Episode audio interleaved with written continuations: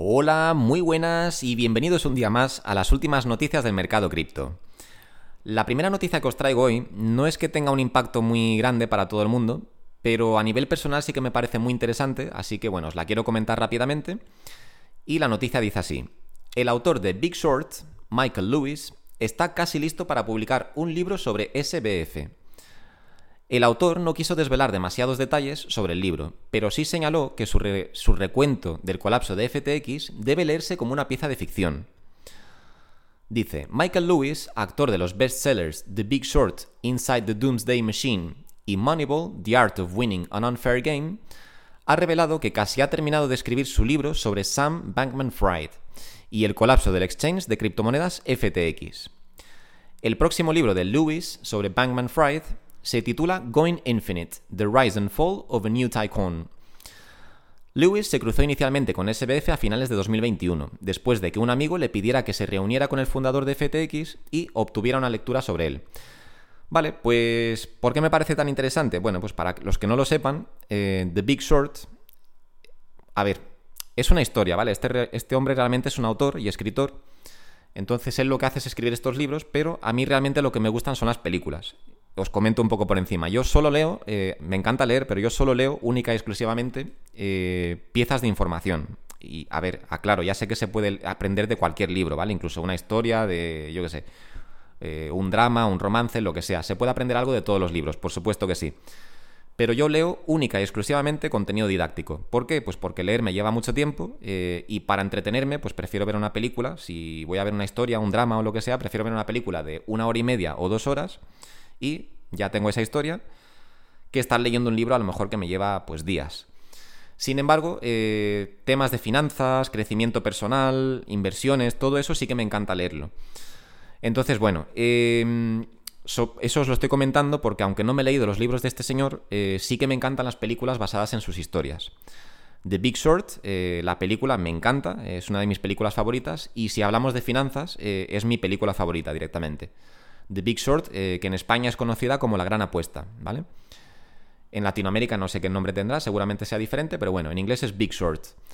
Eh, película buenísima que explica muy bien todo el tema del colapso mm, del sistema financiero en 2008, todo el tema de la crisis financiera, el colapso de los bancos, etcétera, todo súper bien explicado. Eh, además, la película tiene momentos divertidos y graciosos, tiene momentos dramáticos, una película súper entretenida, con un elenco de actores buenísimo además, tiene muchísimos buenos actores, los mejores prácticamente, y está muy bien dirigida. Y luego la otra película, o bueno, la otra historia de él, porque estamos hablando del autor, pero sobre la cual hay una película que también me encanta, que es Moneyball, Em, bueno, pues también está muy bien. Eh, tiene muy buenos actores también, no tantos como The Big Short, pero bueno, está, por ejemplo, protagonizada por Brad Pitt. Así que bueno, eh, ahí ya tenéis una idea del presupuesto que hay detrás de la película. Lo dicho, si no habéis visto las dos películas, os, las aconsejo, sobre todo The Big Short, que es eh, un peliculón. De hecho, os la estoy describiendo me están entrando ganas de verla esta noche. O sea que igual ahora cuando termine el vídeo la veo otra vez. Aunque ya la, la habré visto como 10 veces ya, pero bueno.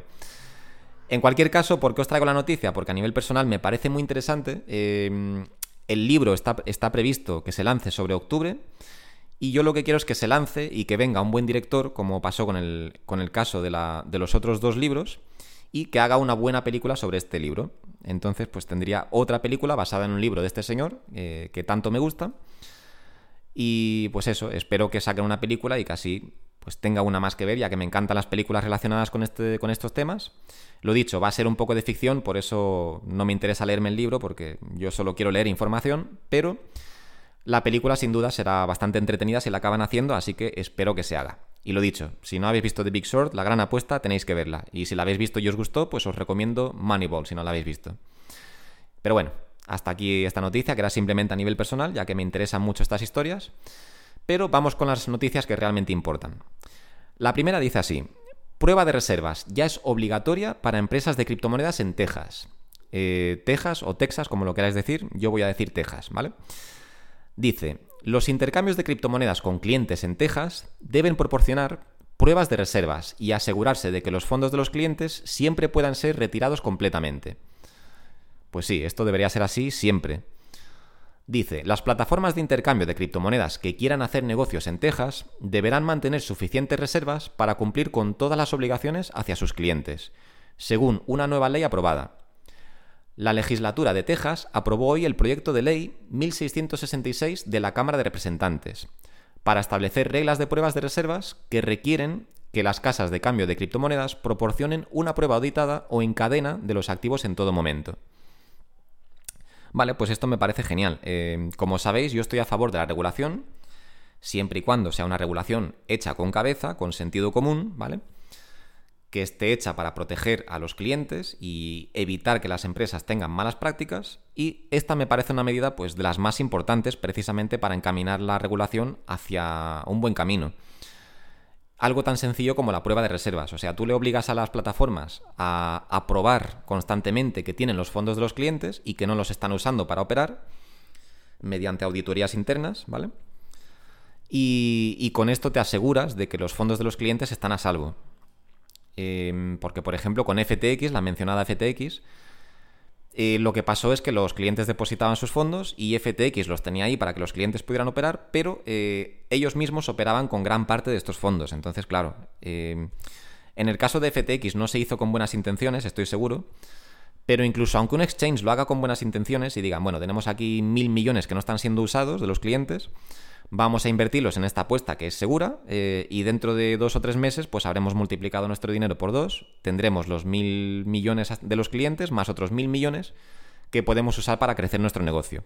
Aunque a priori lo hagan con buenas intenciones, eh, no deberían hacerlo porque toda inversión conlleva riesgo y aunque tú lo veas muy seguro, como el CEO de la plataforma, si tú lo ves muy seguro, igualmente puedes perder todo el dinero. Y luego ese dinero de los clientes, ¿qué, haces con él? Eh, ¿Cómo le devuelves el dinero a tus clientes? No puedes. Entonces, una buena forma de evitar este tipo de malas prácticas es con una prueba de reservas. Entonces, de momento esto está pasando en Texas.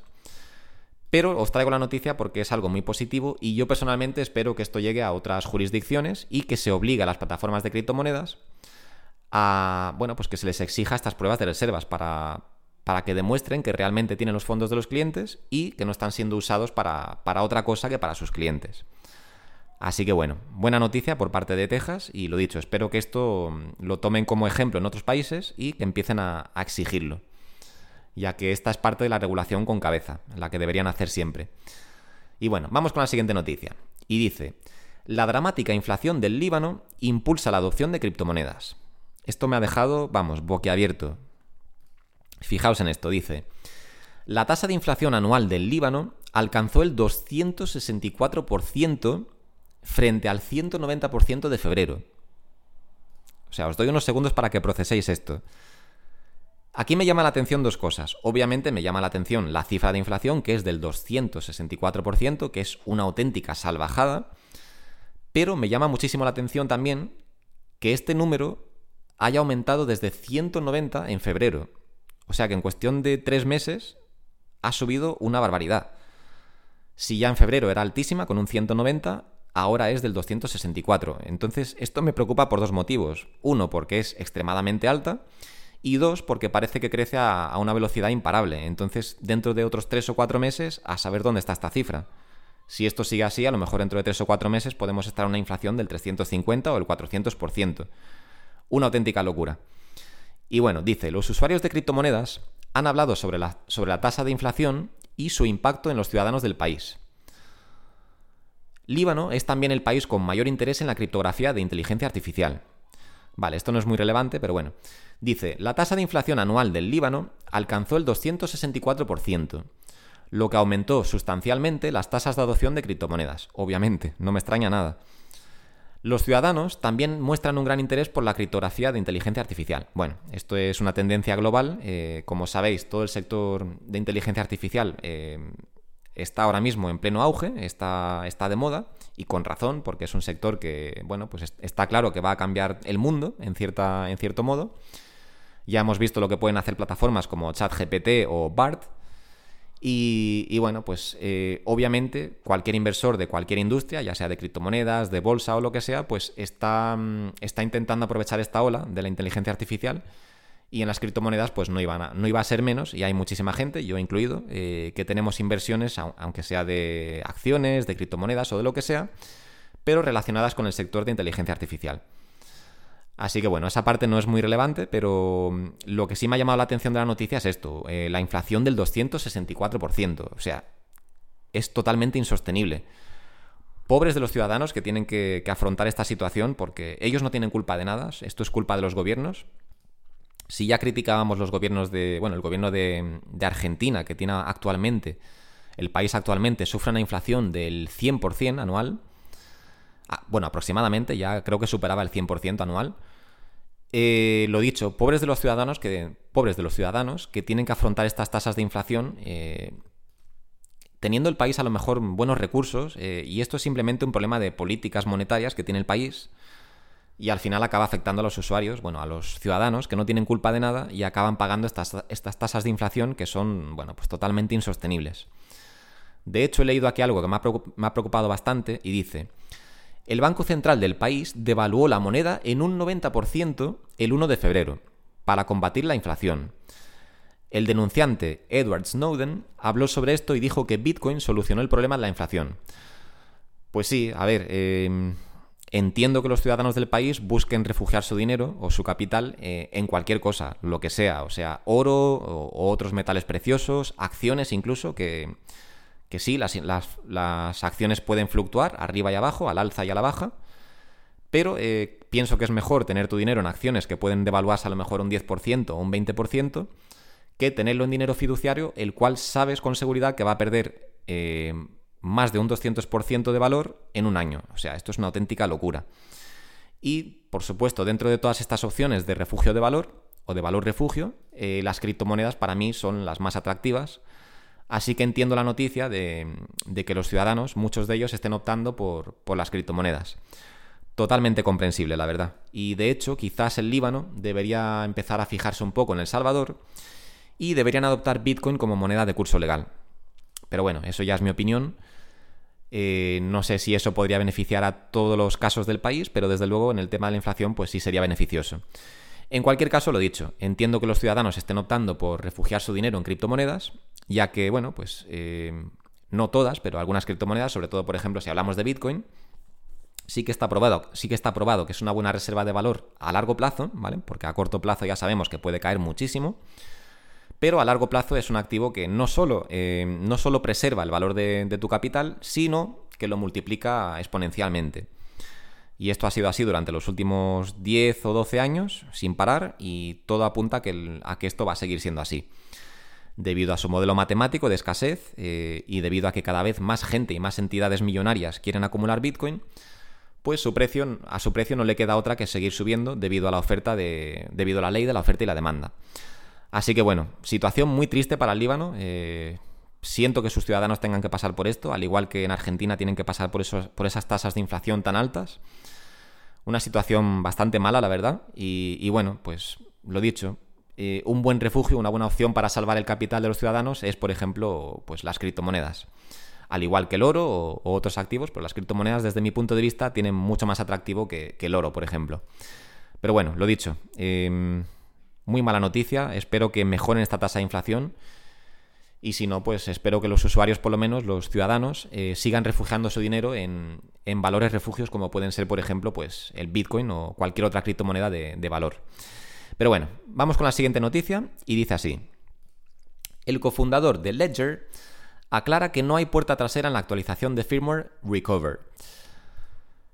Ledger Recover es una actualización de firmware que permite a los usuarios hacer copias de seguridad de sus frases semilla por entidades de, por entidades de terceros si optan por el nuevo servicio.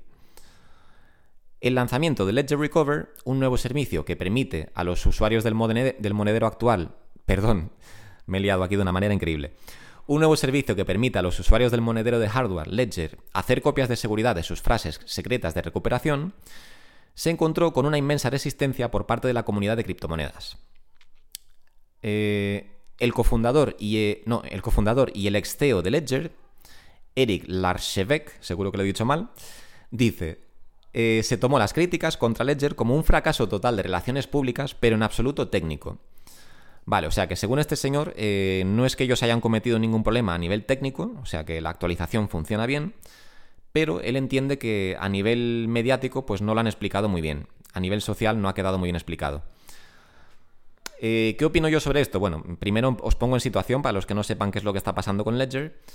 Lo primero de todo, Ledger es una empresa de fabricación de carteras frías, eh, es la que yo aconsejo siempre, de hecho tengo un enlace en la descripción por si la queréis comprar, pero eh, lo dicho, si queréis comprar cualquier otra, da igual, yo lo que sí os aconsejo es que tengáis una cartera fría si invertís a largo plazo y que así no dependáis de un exchange o de, un, de una plataforma para que custodie vuestros activos, porque esta puede fallar y podéis perder todo vuestro capital. Así que ya sabéis que yo aconsejo la, autocustodia. Personalmente, Ledger es de la plataforma o de la empresa que yo más me fío, pero ya sabéis que yo no me fío ni de mi sombra y no pongo la mano en el fuego por ninguna empresa. Así que bueno, a mí personalmente me gusta Ledger, pero podría fallar como cualquier otra empresa. Eh, entonces, ¿qué es lo que pasa? Pues que Ledger con esta actualización llamada Recover, la cual permite la copia, eh, la reproducción de nuestras frases semilla, eh, o algo así entendido, no lo he entendido bien del todo, pero bueno. El caso es que esta noticia ha hecho. ha despertado la especulación entre los usuarios y se especula con que el Ledger podría tener una puerta trasera de acceso a nuestras carteras frías. Obviamente esto sería muy preocupante, ya que se supone que toda la gracia de las carteras frías es que solo nosotros tengamos acceso a nuestros fondos. Entonces, si, una, si un tercero puede tener acceso a nuestro, a nuestro monedero, pues esto obviamente no son buenas noticias. Pero bueno, ¿qué opino yo al respecto? Pues sinceramente, eh, obviamente que no me gusta, ¿vale? Que ellos puedan tener acceso, pero sinceramente, aunque esto fuera verdad, cosa que dudo, aunque esto fuera verdad, no me preocupa mucho, sinceramente. ¿Por qué? Bueno, pues porque el negocio de Ledger eh, es vender carteras frías y no robar a sus, a, sus, a sus clientes las criptomonedas. Y aparte es una empresa que está bien establecida, lleva muchos años ya en el sector, eh, han pasado ya por dos o tres ciclos alcistas, con lo cual si hubieran querido robarnos lo habrían hecho en el pico del mercado, cuando por ejemplo Bitcoin valía 70 mil eh, y, no estarían vendiendo pues carteras frías. Eh, su negocio va bien, ellos ganan bastante dinero con, con la venta de carteras frías, así que no creo que tengan necesidad ninguna o alguna de hackear a sus clientes y robarle las criptomonedas, ya que, bueno, esto obviamente sería un gran problema, sería el fin de la empresa y afrontarían muchísimos problemas legales. Así que bueno, ¿podría ser verdad esto? Pues sí. Mm, yo personalmente lo dudo muchísimo que ellos tengan acceso. Pero aunque así fuera, ya os digo, a mí personalmente no me preocupa mucho, tampoco me gusta que eso pudiera, pasar, pero no me preocupa excesivamente. Pero bueno, cada uno, yo simplemente os traigo la noticia para que lo tengáis en cuenta, que esto podría ser una posibilidad, y cada uno que tenga en cuenta estos riesgos y, y valore esto a la opción de comprar una cartera fría u otra. En fin, vamos con la siguiente noticia. Y dice así, Strike traslada su sede, global a, su sede global a El Salvador y se expande a 65 países. Según el CEO de Strike, Jack Mollers, el impulso de expansión tiene como objetivo contrarrestar el turbio mundo de los exchanges de criptomonedas y los regímenes ocultos de licencias no, registradas, y mil monedas diferentes. Strike, un proveedor de pagos con Bitcoin, con sede en Chicago, amplió sus servicios a 65 países paralelamente al, al traslado de su sede mundial a El Salvador. Según Jack Mollers, CEO y fundador de Zap, la empresa matriz de Strike, el objetivo de la expansión es contrarrestar el turbio mundo de los exchanges de criptomonedas y los regímenes de licencias ocultos y no registrados y las mil monedas diferentes. En declaraciones a Fortune, Mullers reveló que el traslado de su sede a El Salvador fue una respuesta a los crecientes sentimientos reguladores contra las criptomonedas en Estados Unidos. En otras palabras, eh, no se sentían a gusto en Estados Unidos, como es normal, como yo ya he criticado muchísimas veces, gracias a los reguladores que son demasiado estrictos y no precisamente para bien. O sea, una cosa es que tú seas estricto para proteger a tus ciudadanos, como por ejemplo con la medida que hemos comentado anteriormente de la prueba de reservas, eso deberían hacerlo, y sin embargo no lo hacen. En vez de eso, lo que hacen es pues multar a las empresas por tonterías y ser súper estrictos para conceder licencias y etcétera. Entonces es normal que las empresas empiecen a considerar abandonar el país y mudarse a jurisdicciones que sean mucho más amigables con este tipo de negocio.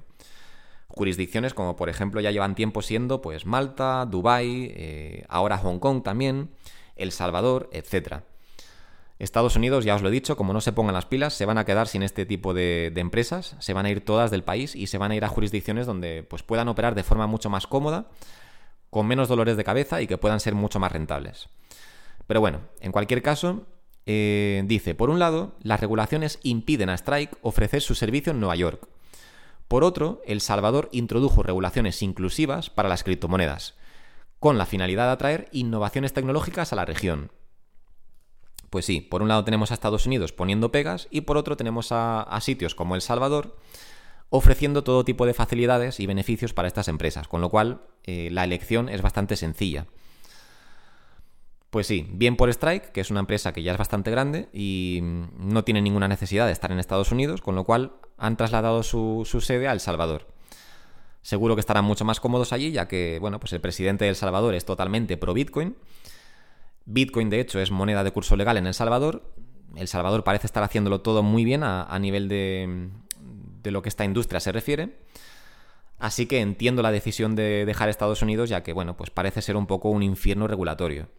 Eh, así que, bueno, bien por ellos, me alegro de este movimiento y seguro que les va mucho mejor.